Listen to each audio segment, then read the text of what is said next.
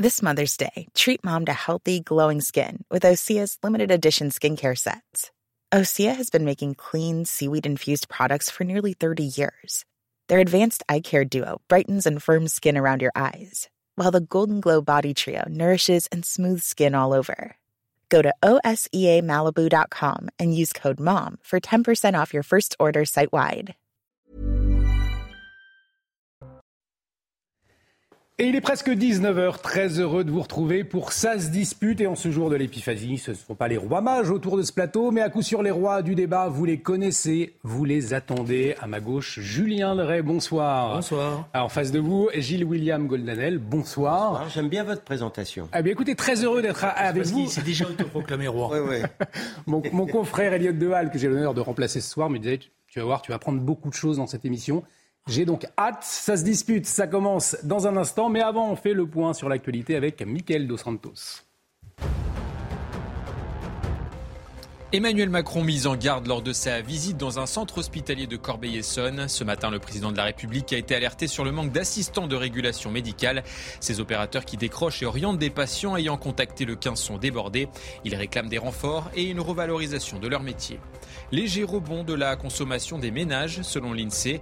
Elle a progressé de 0,5% en novembre après une chute de 2,7% en octobre. Les prix des produits alimentaires, eux, continuent de flamber, plus 12,1% sur un an en décembre. Et puis Linda de Souza enterrée ce vendredi à Gisors, en Normandie. L'artiste d'origine portugaise est décédée à 74 ans des suites du Covid le 28 décembre dernier. Elle était notamment connue pour des titres comme La valise en carton ou encore L'étrangère. Ça se dispute, euh, c'est parti, messieurs, avec notamment hein, à la une ce soir les annonces d'Emmanuel Macron pour l'hôpital. Le chef de l'État qui était dans l'Essonne hein, ce matin pour adresser ses vœux aux acteurs de la santé. Il a visité cet hôpital de Corbeil-Essonne pour ensuite détailler de nouvelles mesures. Alors il va entre autres hein, réorganiser le travail à l'hôpital d'ici à juin en doublant le nombre d'assistants médicaux avec plus d'infirmières, un tandem administratif aux manettes ou encore eh bien, sortir de la tarification à l'activité alors que l'hôpital, on le sait, hein, on en parle régulièrement sur notre antenne, vit une crise sans fin, comme l'a souligné le chef de l'État. Écoutez. Mais je sais l'épuisement personnel et collectif, le sentiment parfois de perte de sens qui s'est installé, et le sentiment au fond de passer d'une crise à l'autre. Alors qu'on venait même de sortir du Covid, de, de, réaffronter des crises à nouveau et de ne jamais sortir en quelque sorte de, de ce jour de crise sans fin avec l'idée qu'il n'y a pas de perspective. Alors, avec ces nouvelles mesures, est-ce qu'il va mettre un terme à ces jours de crise sans fin? Je vous pose la question dans un instant. Euh, mais avant, voyez la, réaction euh, des, soignants à l'issue de la prise de parole du chef de l'État. On va le voir euh, à l'image tout de suite. Vous allez voir, les réactions sont assez euh, divisées, même clairement divisées. On va voir d'un côté eh bien, des soignants qui applaudissent le chef de l'État, de l'autre, des soignants qui ne l'applaudissent pas. On va voir euh, l'image dans un instant, mais je vous pose déjà euh, la, la, la, question.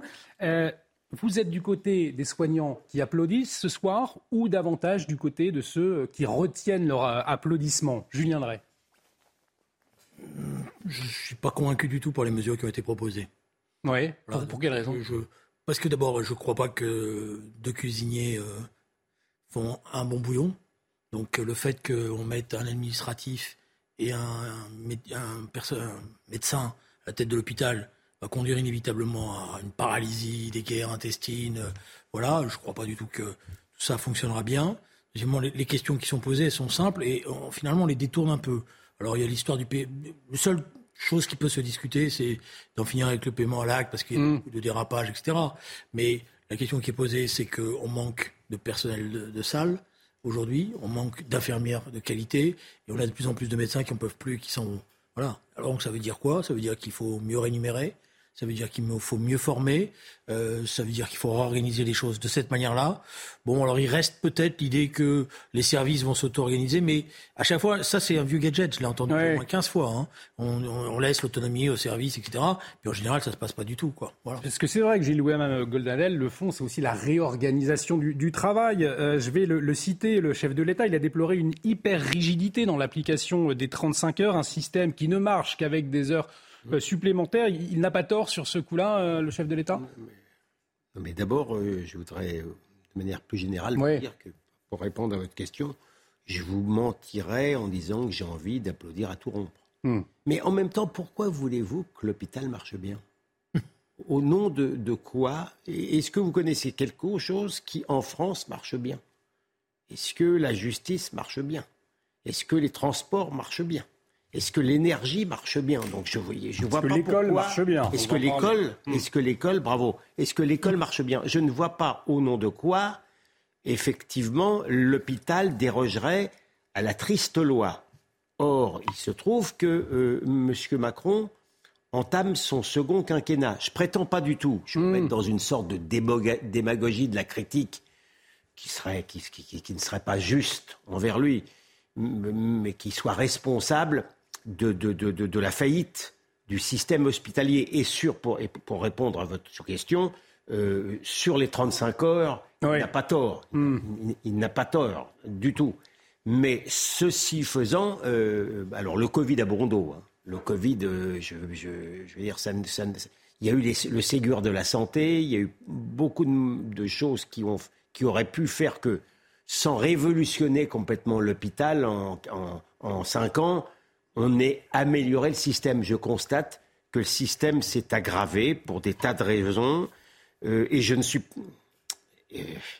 et je ne suis pas sûr du tout, effectivement, comme Julien Drey, je dois le reconnaître, que c'est que, que, que, cette critique euh, facile puisse, puisse améliorer les choses. Mais encore une fois, je ne suis pas spécialiste non plus. Je vous mentirai en disant que je suis spécialiste pour dire exactement, pour donner la recette miracle de, cette situation désastreuse. Ce qui a pu interpeller, allez-y Julien.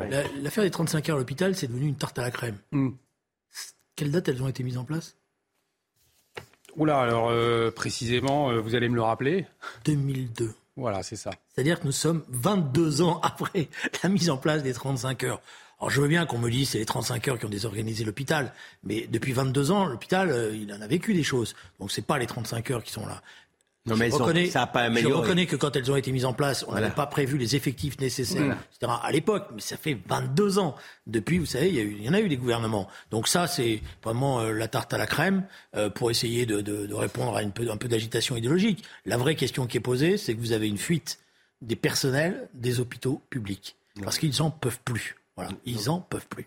Ils n'en peuvent plus. Et euh, mais pour répondre quand même, ouais. Julien, personne ne dit, pas même M. Macron, dit que les 35 heures sont responsables de tout. Mais il faut reconnaître que dans le cadre d'un hôpital qui aspire, et c'est normal quand même, à être, à être moins réglementé, à être à, l'autonomie, on ne peut pas dire qu'en cette situation-là, les 35 heures est, beaucoup. Deux ans, je veux bien qu'on. Non, mais... enfin, bientôt, on va appeler Versailles historique bientôt pour me dire qu'il y a un problème à l'hôpital. La, question qui est posée, par ailleurs, vous avez remarqué, il y a une chose auquel il ne touche pas, mmh. pourtant qui est un des éléments de la crise actuelle. C'est les agences régionales de santé. Mmh. Ça, ça n'existe plus. Et il faut y toucher pour vous, selon vous ah bah Évidemment, c'est un des éléments qui a paralysé le système, parce que les agences régionales de santé sont des machineries administratives qui n'ont qu'une idée en tête, c'est exister, et pour ça, pour exister, essayer de faire des économies de ci, de là, et voilà, et, elles sont totalement extérieures au fonctionnement du système. Voilà. Euh, hospitalier en direct, hein, je parle. Je vous propose d'écouter Brigitte Macron, puisqu'elle s'est exprimée en, marge d'un déplacement, euh, aujourd'hui un déplacement à Valenton, hein, dans un quartier euh, populaire. Elle s'est notamment exprimée sur notre système de santé. Voyez ce qu'elle en pense. Je peux vous poser une question. Dans quel pays c'est mieux Dans quel pays, pardon C'est mieux. C'est vous, c'est vous, je vous pose la question. Mais est-ce que ça Non, non, j'ai essayé de répondre aussi. c'est à chaque fois la question que je me pose. Quel pays est plus que nous Quel pays aide plus que nous Quel pays a le système de santé, le système éducatif Je ne peux pas répondre à cette question. Partout où je voyage, je dis on a de la chance. J'ai cette, je, je le sens, je sais qu'on a de la chance. Alors au fond, est-ce que finalement, effectivement, on a de la chance, on se plaint trop et euh, on est un pays unique au monde avec un système de santé finalement euh, unique et qui, nous offre euh, beaucoup de possibilités, je viendrai. Moi, j'ai beaucoup de respect pour Brigitte Macron, qui est une femme plein d'entrain et, plein de pertinence, très engagée. Mais là, je pense qu'elle, je vais lui donner déjà deux directions. Elle peut aller au Canada, et voir ce que c'est qu'un système de santé, et au Québec, et voir ce que c'est qu'un système de santé qui fonctionne. Elle peut aller dans les pays scandinaves pour voir ce que c'est qu'une éducation nationale qui fonctionne. Voilà. Donc il y a plein d'exemples. C'est pas vrai que la France est aujourd'hui un exemple en la matière. Et je dirais, c'est un système où il y a une, un beau, il y a une belle protection sociale, ça c'est clair. Mm. Et on ne vous demande pas votre carte de crédit avant de rentrer à l'hôpital. Vous êtes soigné et vous avez des personnels qui sont extrêmement dévoués, comme peut-être euh, nulle part ailleurs. Ça c'est vrai, tout ça existe. Mais les machines, elles tiennent souvent grâce à l'engagement des personnels, pas grâce à l'engagement des politiques. Hein. Gilles William Goldanel, dans quel pays c'est mieux? Écoutez, d'abord, je, ça, on a beau s'appeler ça se dispute, je souscris tout à fait à au regard de, Julien Drey sur Mme Macron. C'est la première fois, et en six ans, que je la surprends à dire des bêtises. Mmh. Et ça m'étonne d'une femme que j'aime bien, que je respecte et que je trouve particulièrement pertinente. Ce n'est pas une précaution oratoire, mmh. je le dis. Euh, je viens d'un pays qui s'appelle Israël. Je ne dis pas que c'est parfait. Hein. Mmh. J'y étais, j'y étais encore il y, a, quelques jours. Hein. Je ne dis pas que c'est parfait du tout. Je suis pas en train de vous faire la. Mais je peux vous dire, puisque elle me met au défi de lui dire que là où c'est mieux, et eh ben, sans être parfait, sans être parfait, le système éducatif et le système hospitalier est moins bien que ce qui, ce qui était le système français il y a 20 ans, mais bien mieux que ce qu'il est aujourd'hui. La mmh. réalité, elle est là. Il y a mieux, il y a, beaucoup mieux dans euh, euh, euh, beaucoup de pays qu'aujourd'hui en France. Ça n'est pas vrai. On ne peut pas dire que c'est l'ensemble du système occidental qui se délite en entier. C'est monstrueusement faux. J'ai commencé par à vous dire cela. La France est un pays qui va mal en, matière de, services publics, sur tous les services publics, alors même, alors même que nous payons énormément pour ce service public-là. Il y a des, des multiples raisons qui font que ce système se délite.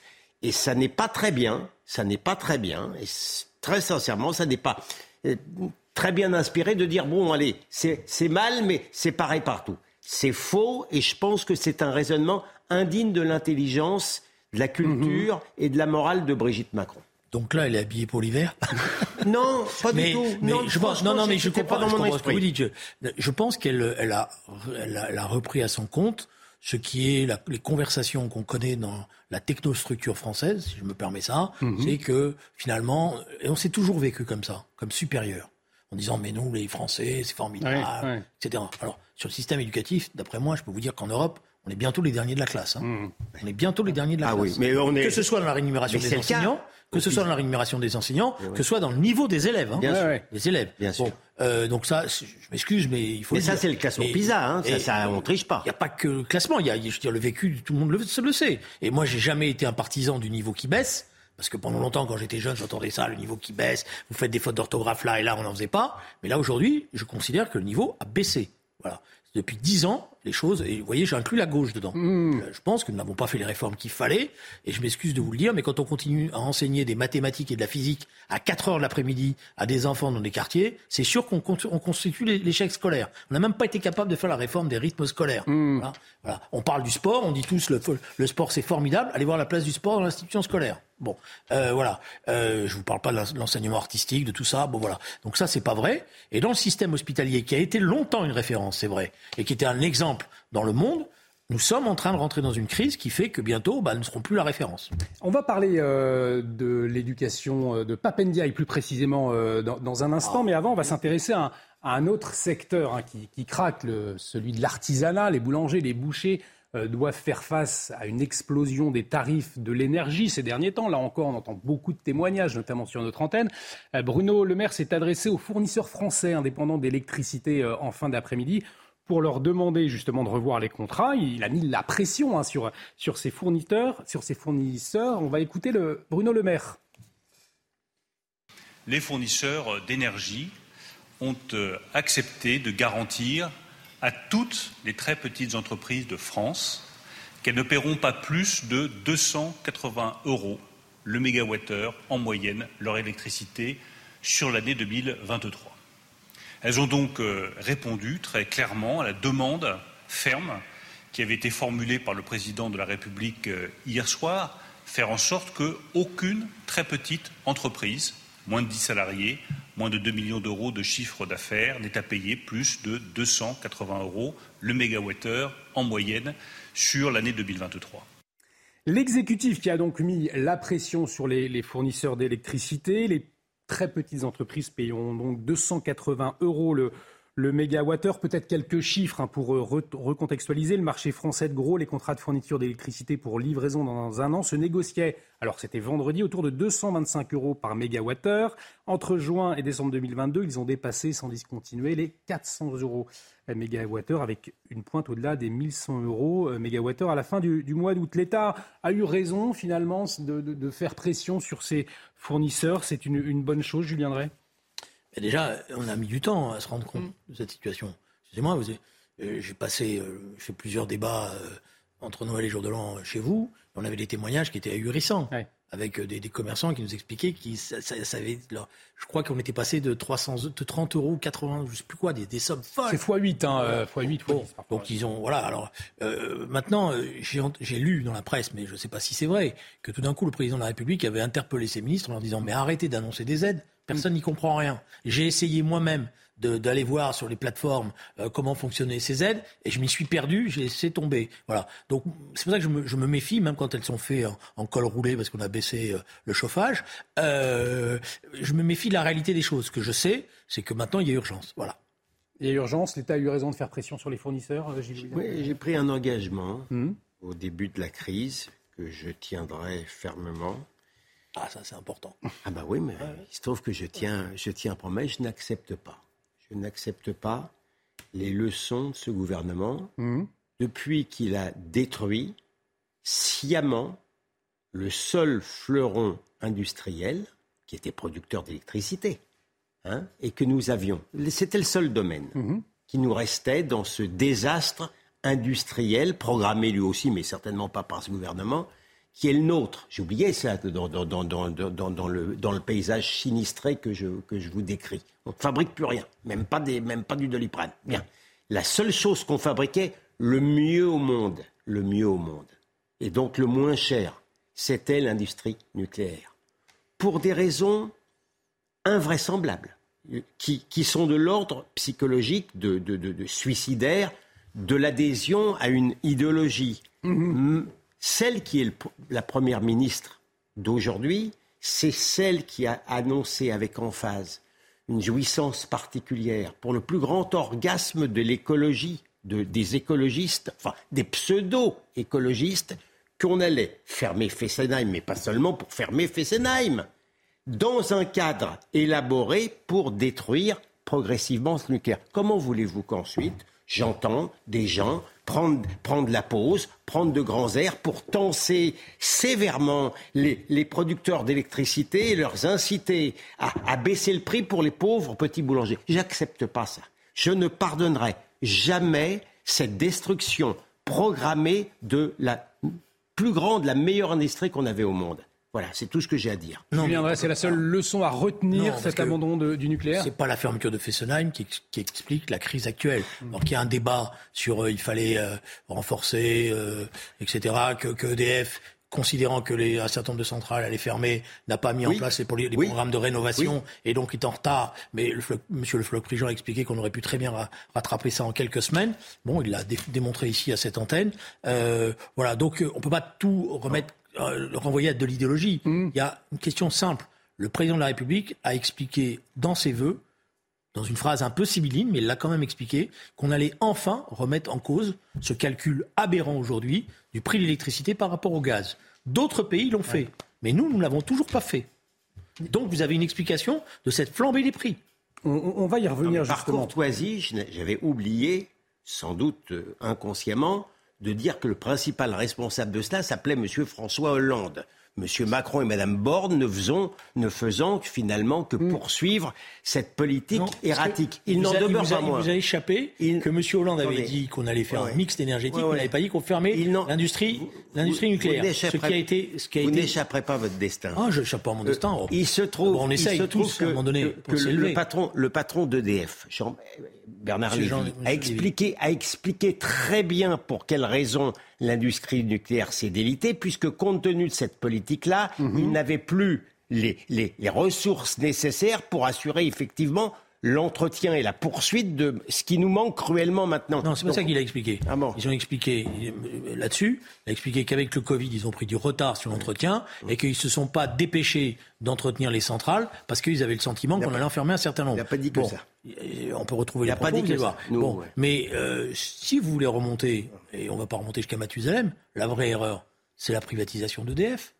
C'était ça déjà la première erreur. Cette privatisation d'EDF qui a introduit la, le- Oui. la concurrence sur le prix de l'électricité n'importe Mhm. comment, qui a fragilisé EDF, qui a été obligé d'augmenter ses prix parce qu'elle n'était pas protégée par la puissance publique. Oui, bah, elle est là. Et maintenant, vous avez remarqué, on va, re- on va renationaliser EDF Et on parce qu'on s'est rendu compte de l'imbécilité Et de on ça. peut parler aussi des prix européens. de la- de- et on Oui, peut parler évidemment. aussi de la tarification européenne. Alors justement, on c'est a tout fait. c'est- petite musique, messieurs, qui, qui monte hein, du côté des oppositions de droite comme de gauche pour protéger les factures des Français face à la crise énergétique. Il faudrait sortir du marché européen de l'électricité.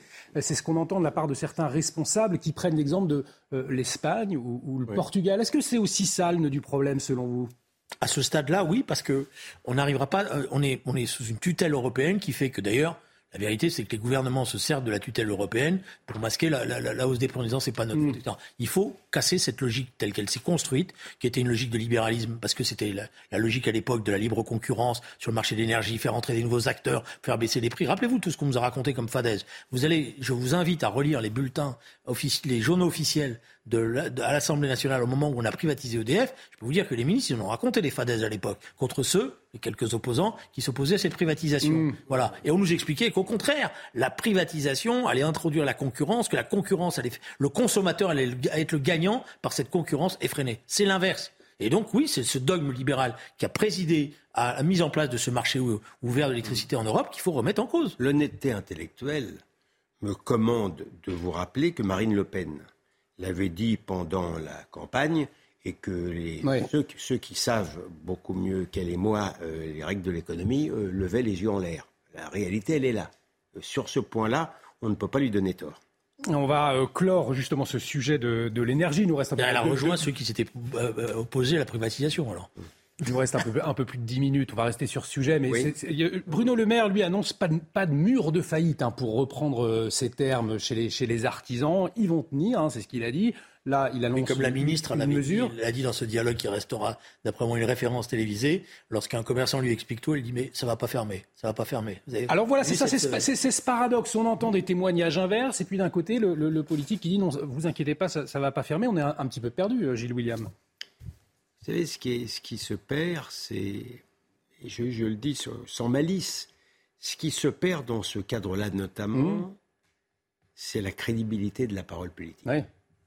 La réalité, elle est là, c'est que, euh, alors, quand on entend maintenant ceux qui sont au pouvoir depuis déjà pas mal de temps promettre, pérorer, euh, sur tous les tons, on n'y croit plus. La, la réalité, on n'y croit plus. Mais de manière encore plus profonde et peut-être de manière encore plus inquiétante, de manière générale, c'est peut-être aussi, alors dans le portrait que je faisais au début de cette émission, le nivellement, parmi Oui. tout ce qui ne va pas, c'est le niveau aussi du personnel politique.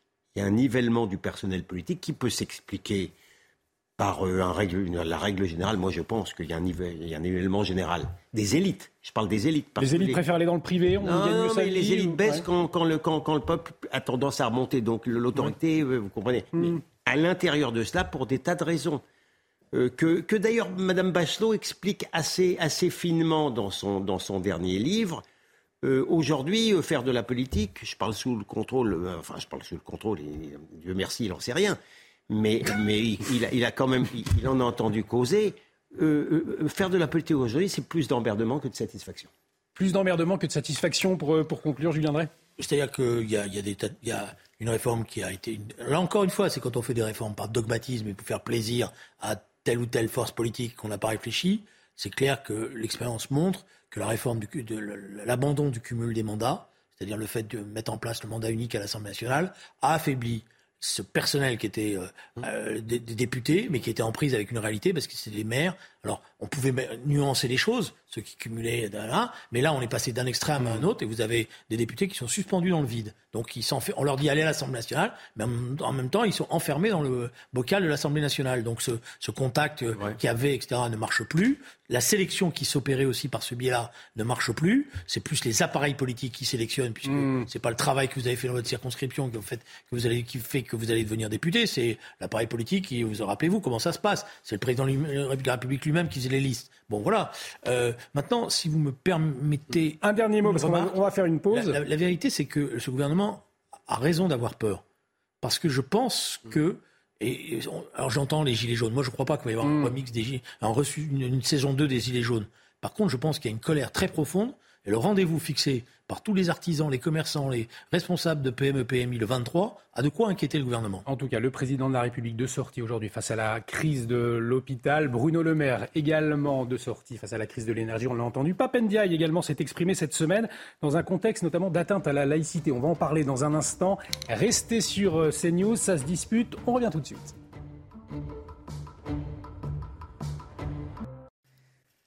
De retour sur le plateau de SAS Dispute, bienvenue si vous nous rejoignez toujours avec Julien Drey, Gilles William Golnadel. Dans un instant, on va revenir sur la sortie de Papendiaï, le ministre de l'Éducation nationale qui s'exprimait alors que les atteintes à la laïcité euh, sont en hausse, euh, en tout cas elles l'étaient en septembre dernier. On en parle dans un instant, mais tout de suite le rappel des titres avec vous, Michael Dos Santos. 2022 a été l'année la plus chaude de l'histoire en France métropolitaine, 14,5 degrés de température moyenne annuelle. Météo France y voit un symptôme du changement climatique. Le précédent record avait été battu en 2020. Après Matignon et Bercy, un troisième ministère aspergé de peinture, celui de la transition écologique. Trois militants du mouvement Dernière Rénovation ont voulu dénoncer une nouvelle fois l'inaction du gouvernement en matière d'écologie. L'infraction pour dégradation de biens publics s'élève à 50 prisons et 60 75 000 euros d'amende. Et puis plusieurs parties euh, civiles font appel suite au non-lieu concernant euh, la chlordécone. Aucun lien de causalité entre le pesticide et les atteintes à la santé n'a été relevé par la justice. Ce pesticide utilisé dans les bananeraies et qui a contaminé 90% des adultes en Guadeloupe et en Martinique serait à l'origine de nombreux cancers de la prostate.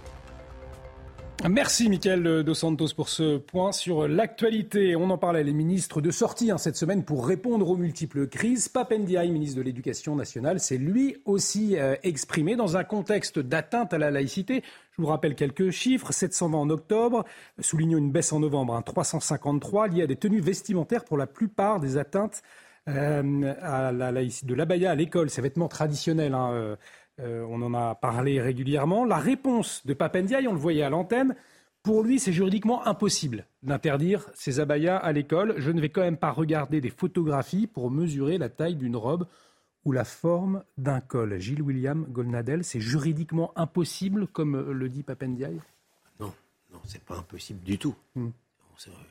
Camille, une abaya, ça existe. enfin, moi, j'ai eu un, grand débat. Euh, difficile au début de, me, de l'intronisation de monsieur, de monsieur Papendiaï à la place de, de, Jean-Michel euh, Blanquer. Jean-Michel Blanquer que j'appréciais mm. beaucoup.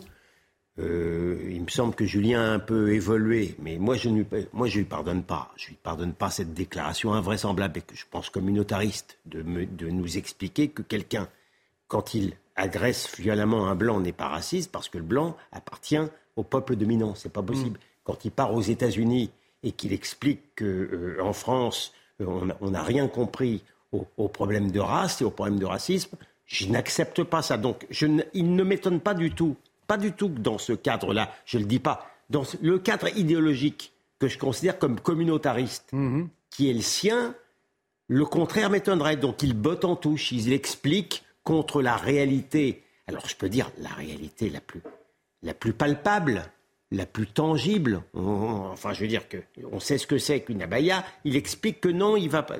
Alors qu'il aurait pu dire, il aurait parfaitement pu dire, oui, ces, ces, ces,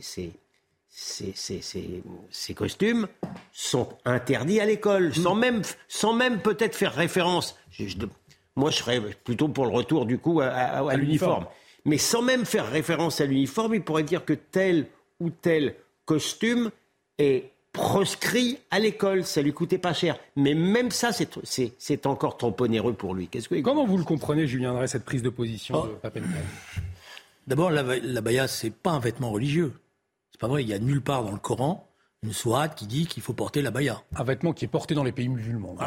D'accord, mais qui est porté ça. Voilà, pas, pas... Dans, pas dans tous les pays musulmans, pas par n'importe qui. Hmm. Et c'est un symbole plutôt marqué par l'islamisme radical que par euh, la, religion musulmane. Je vous signale que pendant des, décennies, dans tous les pays comme l'Algérie, le Maroc, euh, la Tunisie, on portait pas d'abaya, c'est pas mhm. vrai. Les enfants ne portaient pas d'abaya. Bah, après l'indépendance, hein, je parle. Voilà. Bon, donc c'est pas ceux qui nous disent c'est un vêtement. Voilà, c'est pas vrai du point de vue du, des choses. deuxièmement, ça se voit assez vite ce que c'est qu'une abaya. Il n'y a pas besoin d'aller mesurer ou de regarder des choses. Là, c'est pas vrai. On voit et parce que celui qui la porte il l'apporte de manière ostensible pour marquer euh, cela. Voilà, déjà, deuxièmement. Troisièmement, et c'est ça qui est très intéressant, je vous invite, on va peut-être retrouver dans les archives, à retrouver les arguments qui présidaient lorsqu'a eu lieu le débat sur le voile.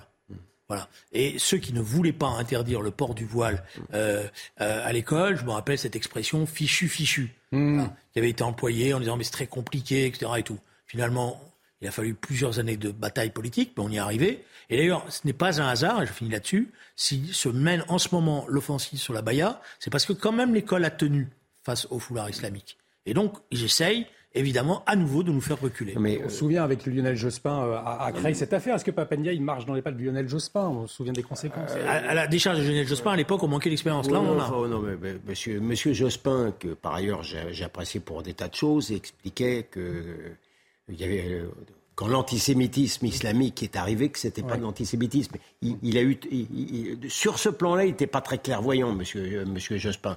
Euh, ceci posé, ça n'aide pas les professeurs. Hein. Moi, je défends une professeure à Montpellier qui justement a demandé, a demandé à, une élève de, justement de revenir à, un accoutrement plus, plus, plus, digne. Et je suis pas, je suis pas sur le plan religieux. Mmh vous voyez, je suis même pas sur le plan religieux, islamique ou pas islamique.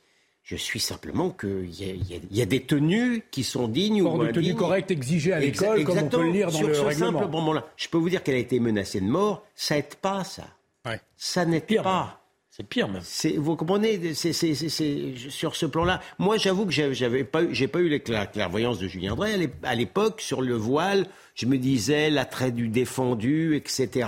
Euh, est-ce qu'on va pas ennuyer on va pas davantage tenser. J'avais tort. Je pense que maintenant il faut être beaucoup plus ferme et, ça ne va pas dans le sens de Monsieur de M. Pabendiaï. Et des chefs d'établissement, Julien Drey, finalement, qui sont les seuls décisionnaires et un peu livrés à eux-mêmes. Ah, c'est exactement, euh, j'avais devancé ce que j'allais dire, c'est quand vous entendez le corps enseignant qui dit on n'est pas soutenu, on n'est pas, euh, on n'a pas derrière nous euh, ce qu'on espère, c'est-à-dire l'administration qui nous aide, qui nous soutient, qui euh, nous dit vous avez raison, qui envoie même ce qu'il faut des fois des inspecteurs d'académie pour expliquer, etc. Bah là, ils vont, c'est, un, excusez-moi, c'est un lâchage en règle, hmm. parce que le professeur demain qui va vouloir dans sa classe être confronté, euh, interdire le port de la baya parce qu'il a compris ce qui est en train de se passer, eh ben, il va maintenant se dire non, je peux pas. Et donc il va reculer. Et ceux qui vont porter la baya vont lui dire, tu vois, on a gagné la bataille. Donc maintenant, on va commencer à discuter du contenu de tes cours. Parce qu'il y a des trucs qui nous plaisent pas. Et puis au sport, nous, on n'ira pas comme ça. Voilà, c'est comme ça que ça se passe. Moi, j'étais généreux pour, euh, au début, en 1990, quand l'affaire de Creil a commencé, c'était trois foulards. J'étais généreux, un peu naïf, je le reconnais, et j'ai vite compris. J'ai mis plusieurs semaines, mais après j'ai compris qu'on avait en face une offensive politique en règle. Et là, c'est une deuxième offensive politique euh, qui, qui, qui est très ennuyeuse parce qu'à partir du moment où l'administration de l'éducation nationale ne se rend pas compte du bras de fer qui est engagé, elle va laisser tout seul les enseignants. Et les enseignants, eh ben, qu'est-ce qu'ils vont faire? Ils vont baisser la tête, les pauvres, ou ils vont quitter l'éducation nationale. Et on aura l'occasion d'en débattre, bien évidemment, autour de, ce plateau. Je vous propose d'avancer et de parler maintenant de l'épineuse question des places de prison qui est de retour dans les débats. Le garde des Sceaux, Éric Dupont-Moretti, a dévoilé, hein, c'était jeudi, un plan d'action comportant une soixantaine de mesures pour réduire la lenteur la complexité de la, complexité de la, justice française. On va en parler, euh, Gilles William, dans un instant. Les nouveaux moyens permettront, je cite, de revaloriser les agents du ministère, de poursuivre et finaliser le plan de 150 000 places de prison. Il a donc renouvelé la promesse du premier quinquennat hein, d'Emmanuel Macron de construire 15 000 places de prison. L'État, d'ailleurs, qui est resté droit dans ses bottes pour la construction de la nouvelle prison du Val d'Oise. C'est dans la commune de Berne-sur-Oise. Et pourtant, ni les habitants, ni le maire euh, Olivier Anti n'en voulaient de cette prison. Écoutez euh, le maire. On n'est pas contre les prisons, on est contre l'installation d'une prison et des conséquences euh, que ça peut amener sur notre territoire. C'est un bouleversement. Nous, on, va, on, va, on va devoir accueillir euh, une population supérieure d'environ de, entre 600 et 800 personnes, on imagine, puisqu'il y a toujours une surpopulation carcérale. Et encore, on n'est pas capable de la mesurer réellement. Mais c'est un bouleversement. Nous, tout est, tout est modifié, puisque la population de cette prison est inclue dans notre population. 23 500 habitants, euh, c'est beaucoup plus confortable pour la gestion d'une commune. Plus de 3500, on a, on a un système qui, qui se développe et on a des obligations euh, liées à cette population. Gilles William Goldnadel, on n'est pas contre la prison, mais on est contre une prison dans notre commune. On l'entend souvent, ça, hein, notamment euh, chez les, maires ruraux. du coup, quelle est votre réflexion? C'est à l'État d'imposer, de rester droit dans ses bottes? De manière encore plus, plus large. Hein. Euh, il y a un discours, hein, il y a un discours euh, qui est, d'ailleurs tenu de temps à autre par l'actuel garde des Sceaux, ou euh, en général par, par la gauche, qui dit que, regardez, il y a une surpopulation carcérale en France, c'est la preuve d'une certaine manière qu'il n'y a pas de laxisme. C'est la plus grosse des sottises. Hmm. C'est une vraie sottise.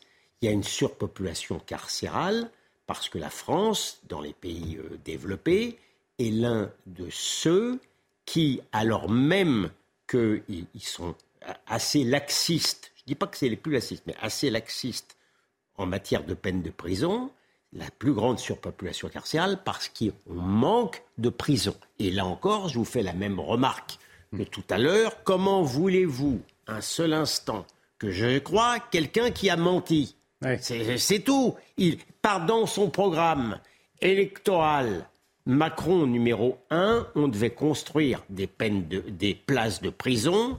Arrivé, arrivé, on a nommé Madame Belloubet, qui était contre l'incarcération dans le bel esprit plein de générosité de Madame Taubira.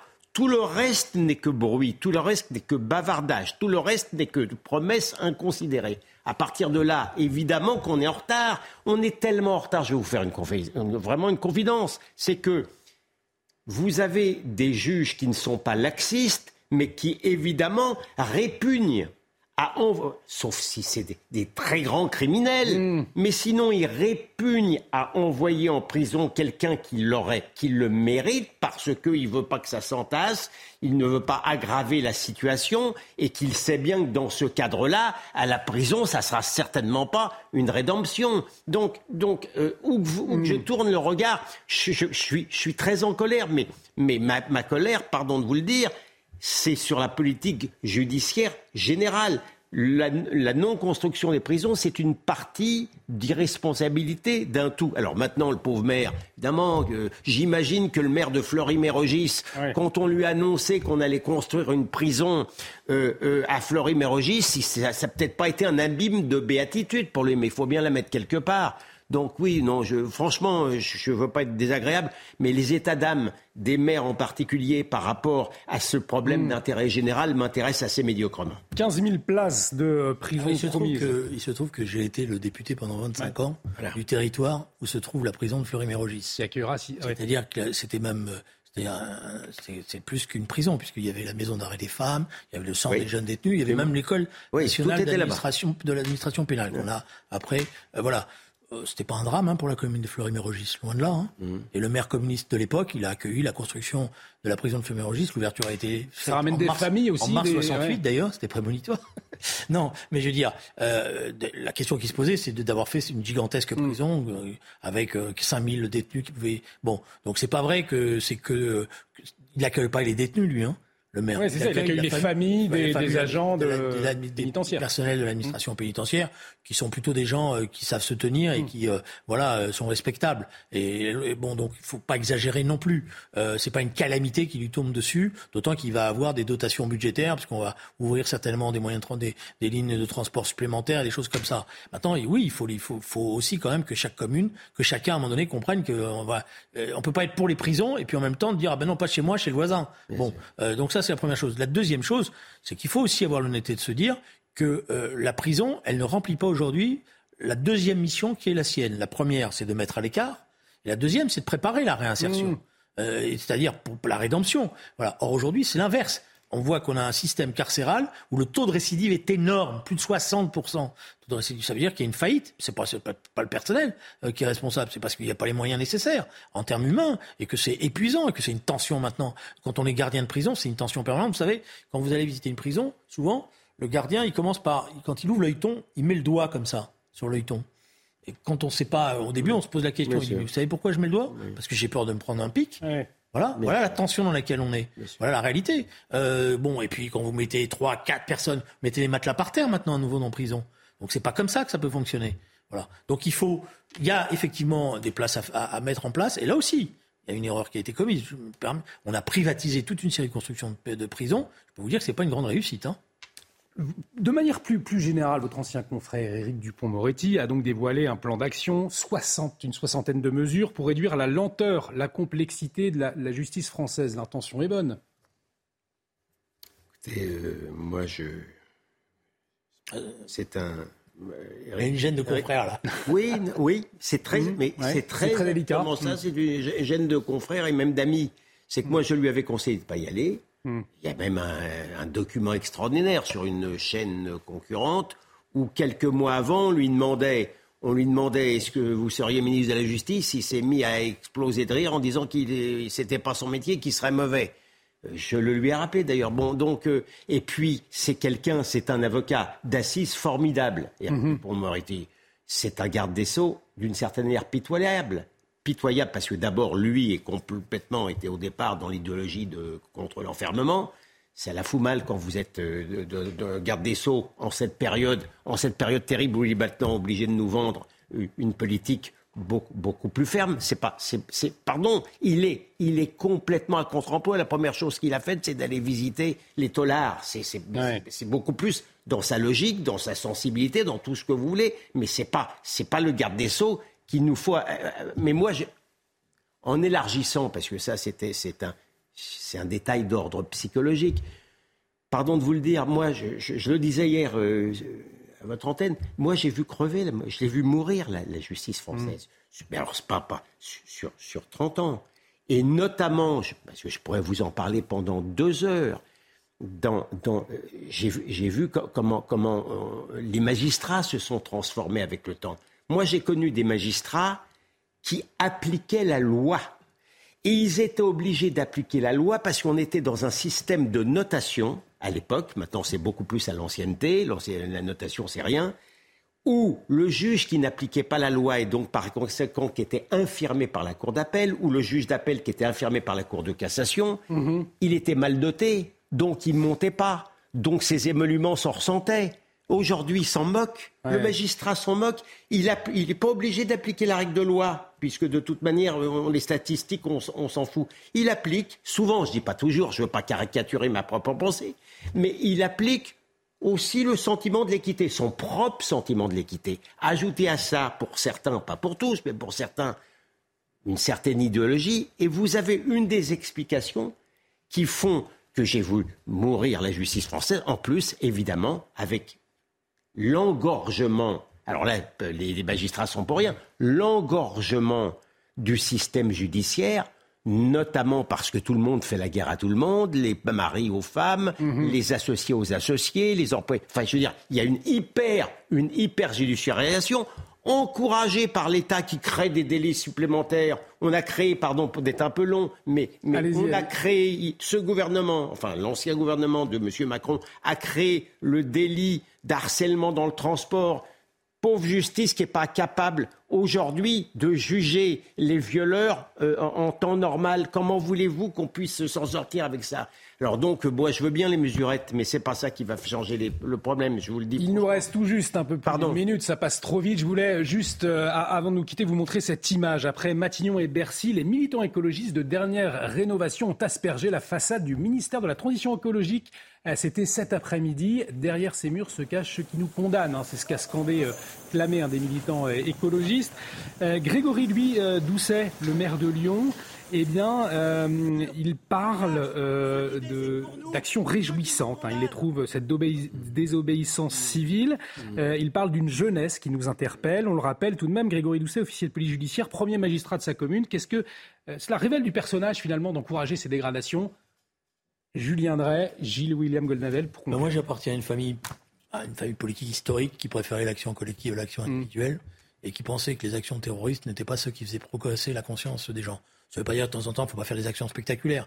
Mais je ne suis pas convaincu que ce qui est en train de se passer là, euh, c'est-à-dire on asperge avec euh, de la peinture, euh, parce qu'il faut falloir payer derrière les dégâts, il faut falloir, voilà, va faire progresser le combat écologique. Au contraire même, je pense que on a, c'est un des problèmes majeurs qu'on a depuis maintenant un certain temps. Le, le, réchauffement climatique, c'est un vrai problème. La hmm. dégradation que ça produit sur la planète est un problème immense et un défi. Mais on a un mouvement écologique qui ne, ne, ne porte pas ce combat-là.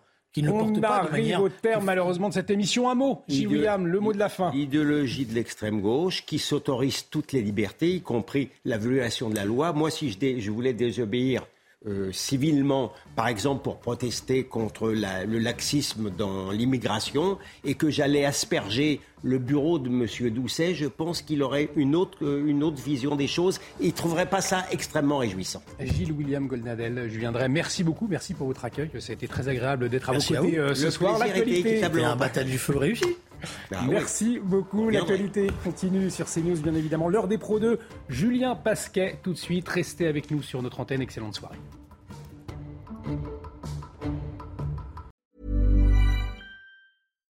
When you make decisions for your company, you look for the no-brainers. And if you have a lot of mailing to do, stamps.com is the ultimate no-brainer. It streamlines your processes to make your business more efficient, which makes you less busy. Mail checks, invoices, legal documents, and everything you need to keep your business running with stamps.com. Seamlessly connect with every major marketplace and shopping cart. Schedule package pickups and see your cheapest and fastest shipping options from different carriers. With rates up to 89% off USPS and UPS rates. And with the Stamps.com mobile app, you can take care of mailing and shipping wherever you are. Make the same no-brainer decision as over 1 million other businesses with Stamps.com. Sign up with Code PROGRAM for a four-week trial, plus free postage and a free digital scale. No long-term commitments or contracts. That's Stamps.com. Code Program.